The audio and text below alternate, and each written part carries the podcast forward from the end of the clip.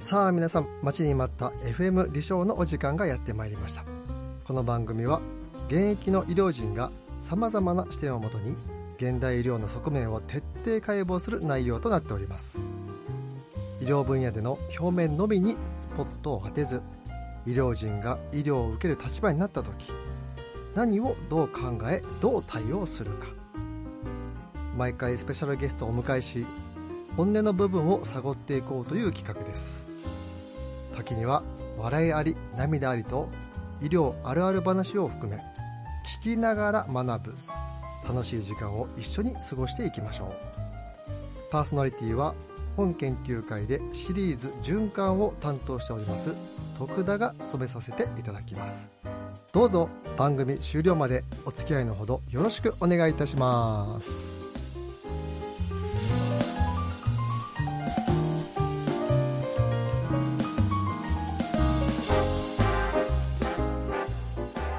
さて初回のスペシャルゲストですがやはりこの方を置いては他になりませんね。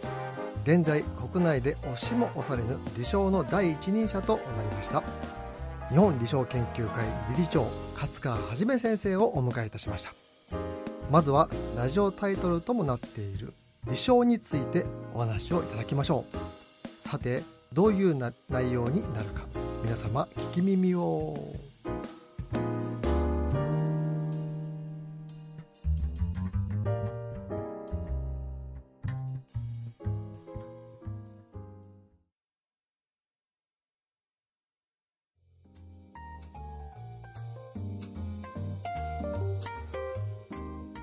勝川先生本日はよろしくお願いいたします。よろしくお願いいたします。今ではね先生ようやく理想という言葉が医療業界で確立されましたけども先生が本研究会を立ち上げられた13年前はこの理想を取り巻く環境どのような状態だったのでしょうか？13年ですよね。もうなんか随分ね前のことに感じますけどあっという間にねなんかすごい懐かしい、え感じもしますも。うえとも一回りしましたね。本当ですね。当時はですねやはりあの、おすすめね、うん、レベルだったっていうのがありますね。理想はおすすめはい。なるべくこうやった方がいいよっていう感じだったんですけども、現在はさまざまなエビデンスがですね、うん、あの確立しまして、うん、やはりそれがやるべき治療に変わってきたと。やるべき治療というのが理想ですね。それがだいぶ変わったなっていう印象を受けますね、驚きましたね。急な展開でしたけれどもとても、えー、進んだなという印象がします。やっぱり長くですねこうして啓発活動をしてきてですね少しずつでも努力が実ってきたかなと思うと本当万感の思いですね。先生あのそもそもなぜ13年前に理想というところですね着目されたんでしょうか？はいあの当初は私自身もその宇宙医学に関わる研究というところに、えー、やってましてですね。そこであの宇宙飛行士をですねこう宇宙の衛星軌道上に乗せるために、まあ、いろいろな健康診断をしたりとかそれからそこので落ちる体力といったものを未然に防ぐ運動を地上でどうするかというところの研究室に関わっていたんですよね。でその際にですねこう屈強な宇宙飛行士でもやはりあの無重力環境に行きますとどうしても心肺系それから、えー、筋力ですね。こういったものがどうしても、まあ、地上は非常に重力の環境で、えー、厳しい環境で動いていますからそれがなくなってしまうとどんどん屈強な宇宙飛行士でも弱ってしまうと。これは実は寝たきりの患者さんと非常に共通項があってですねやはりただ寝ただけで動かないでいると患者さんもどんどん弱っていってしまうだろうと。こういったところをやはり早くからやるべきだというところからスタートしたんですよね。なるほどこの 1G がない環境というのがその病院のベッドの上の状態だったそうですね。重力、まあ、重重力環境ということですよね。この重力環境に先生が着目なさりそれが、えー、患者さんのベッド上の寝たきりに関連するというところでの着眼点がまず出発だったんですかね。また13年前といいますとやはりこうなるべく痰を出そうとかそういった流れでこう呼吸解除を行って胸を押したりというところでなかなかこう起こさないところも見受けられた時代でもありましたので、まあ、極力起こしていく方がいいんじゃないかという思いもそこにはありました。先生ねあのここでちょっと教えてほしいんですけども、えー、あの研究会のこのマークですね非常にこう、ね、特徴的な、あのマークがありますけども、はいはい、そのマークのですね先生にこう立つ思い。なるほどですね。あの歯車のですね特徴的なマークなんですけれども、まあ、皆さんもご存知のこのワッサーマンの歯車ですね。この理想には欠かせない、えー、歯車ですけれどもそれをまあモチーフに、えー、外側に用いてそして中側にですね足のこう形がそうですね2つありますよね。そうですね、これがいわゆる足がこう一歩前に出る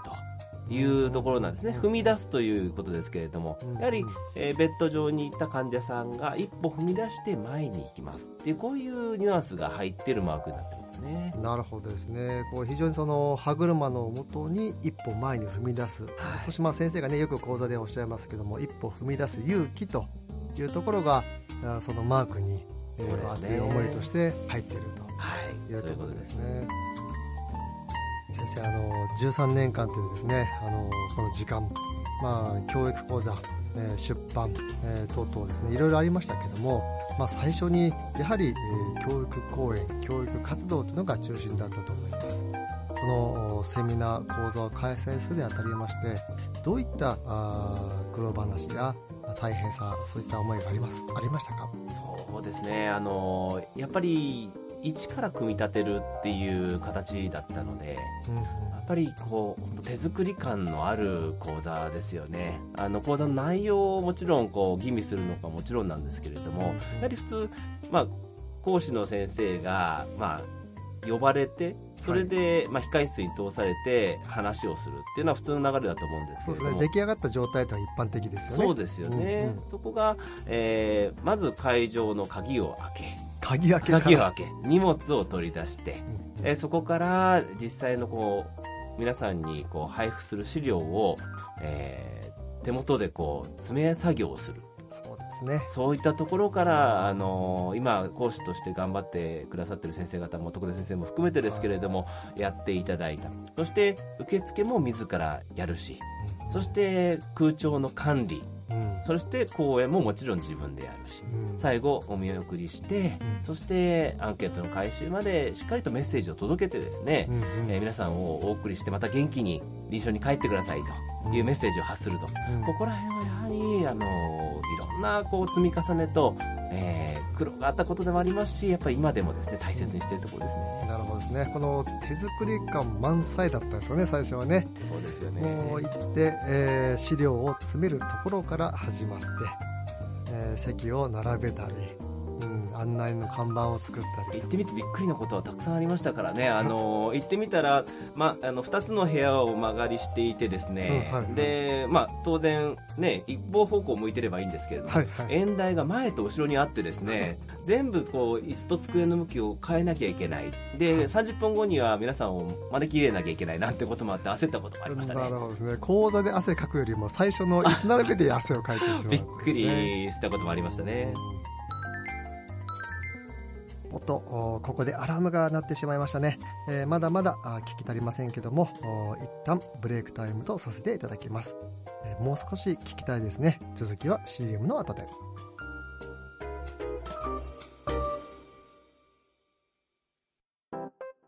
日本理想研究会では会員の皆様を募集しております。各地でのセミナー情報や最新エビデンスの載った開始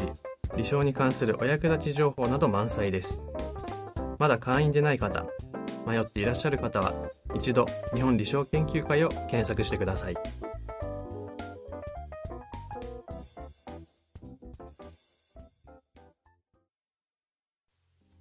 風川先生、えー、最近では海外との連携も取っていらっしゃると伺いましたけども。そうですね、えー、世界理想ネットワークというのがございましてアメリカ・ボルチモアによりますデール・ニーダムが、えー、そのトップを務めているんですけれども、はい、えー、アメリカだけではなくオーストラリアヨーロッパ、えー、南米ですねブラジルの方各、えー、国のですね、えー、理想といったものの、えー、横のつながりというのも今広がっていますなるほどですね。やはり先生こう日本と海外の理想の差って何かやっぱあるんですか？違いますね。違うんです、はいとっても違うと思います。あの海外にではですね、はい。その患者さんがやはり自ら起きるという文化が、えーあるんですね。自発的な文化ですかね。そうですね、やはりあのインディペンデンス、自分が独立して、えー生活を営むというところに非常にですね、えー優先性が高い方が海外は多いんですね。うん。で一方で、えー国内に目を向けますとどちらかというとですね入院すると、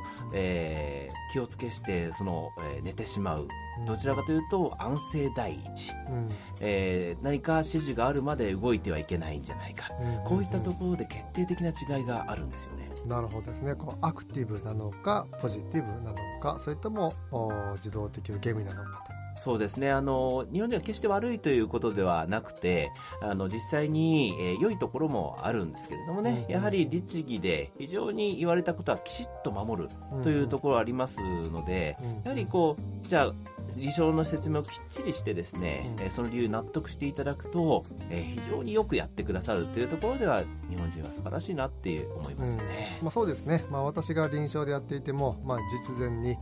えー患者さんのもとに行きまして、ええ。まあ、私そして私が着ている服を見たらもう離床しましょうねと。ああそのね。服の色でですね。そうですはいはいはい、うん。まあ、そういう話をした時に、うん。もう集中治療室1日目一発目で、はい。もう私の顔を見て、うん。服見た瞬間にもう起き上がろうと。ああ何も言ってないのに。何も言ってないのにっていうですね。まあそういったあの律儀さっていうのはですね そうですね。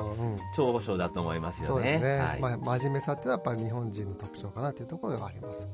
他にアプローチに関して例えば麻酔の使い方鎮静剤の使い方で日本と海外の差って何かありますか？これはですね少しずつ海外にまあ追いつく形でですね、えー先進国いろいろありますけれどもだいぶここに関しては日本も進んできていると、えー諸外国と変わらない部分もありますけれどもあのデンマークによりますトーマス・ストームというドクターがおりまして、はい。えーオデンセというところに、えーいるドクターなんですけれども、もえー彼のところはですねもう、えー67年も前からこの全く鎮静剤を使わないと。もっぽどな場合には鎮静使えますけれども基本使わないでですね、えーその患者さんの管理をして人工呼吸器がついている患者さんでも鎮痛剤を用いて、えー管理をした結果ですね非常にこう離床が早まったりというところもですね本当に違う管理をしているところもあるんですね。なるほどですね。やっぱデンマーク、まあ、そういったあ北欧の地域っていうのは少し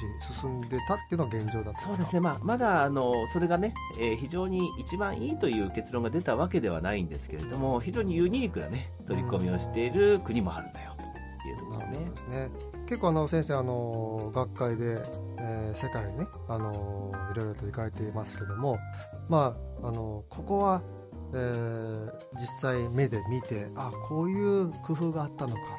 というところ何かあれば教えていただければと思います。そうですね。あのいろんな取り組みがなされていて例えばですねこう院内で離床を広げるためのプロモーションビデオを作ってプロモのビデオですええねあの離床するかストップするかやるかみたいなのをですね映画の予告風みたいに流してですねそれを院内に流してすごい成功したんだよっていう報告があったりとか面白いですよね。これ面白いですね。ねそれから、えーその鎮静剤を、えー使わないで管理している病院ではですねそういったものをこう広げる目的というのもあるんでしょう、あの送還された患者さんが送還中に ICU のベッドの上でですね、はい。えーアイスを食べるアイス？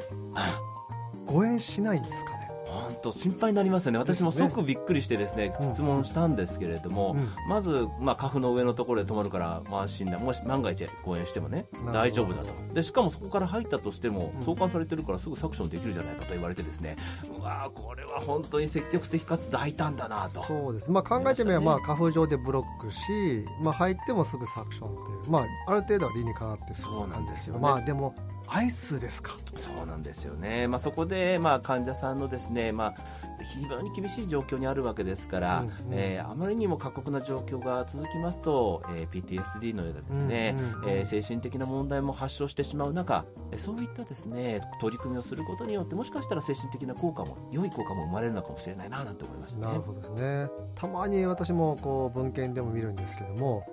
集中治療室の部屋が朝昼晩と変わっていくと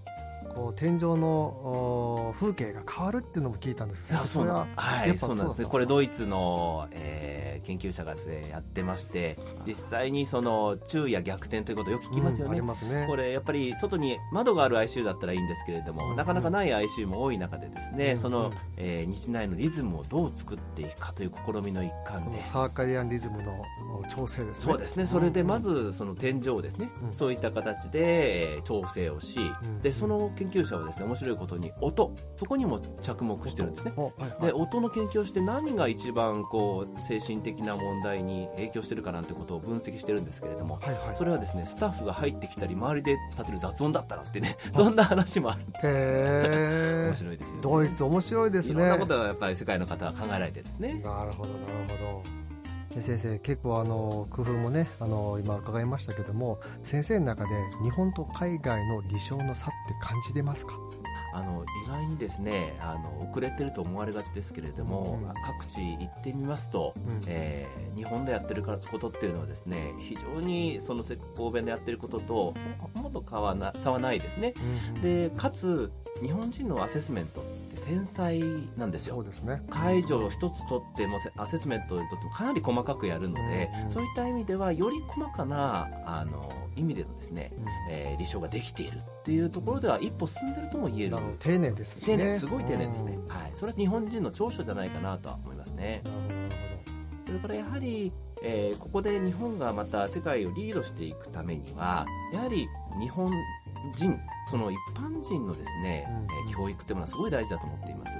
やはり今はこう入ってきた入院患者さんに離床の重要性を説明するところからスタートしなきゃいけませんけれども、はいはい、入ってきた患者さんがやはり自分で離床しなきゃいけないんだよねっていう感覚を持ってくださるとやっぱりいいと思いますので、うんうん、そこをやっぱり先手を打ってですね教育をしていきたいなとは思ってますね。なるほどですね。